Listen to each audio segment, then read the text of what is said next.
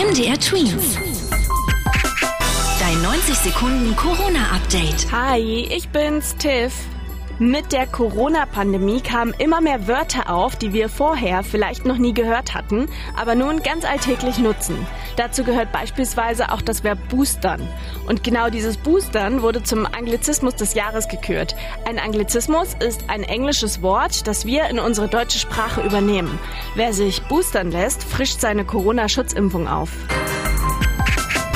An mehreren Krankenhäusern in Sachsen-Anhalt sorgen seit Ausbruch der Corona-Pandemie ungelernte Aushilfskräfte dafür, dass der Betrieb weiterläuft. Das hat eine Abfrage von MDR Sachsen-Anhalt in mehreren Krankenhäusern ergeben.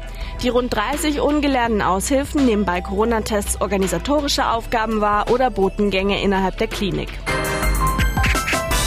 Die Weltgesundheitsorganisation WHO warnt vor der Umweltbelastung durch den Müll, der durch die Pandemie entsteht.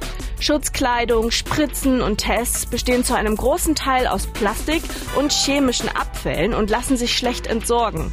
Deshalb fordert die WHO unter anderem umweltfreundlichere Verpackungen und wiederverwendbare Schutzkleidung. MDR Twins. Dein 90 Sekunden Corona-Update.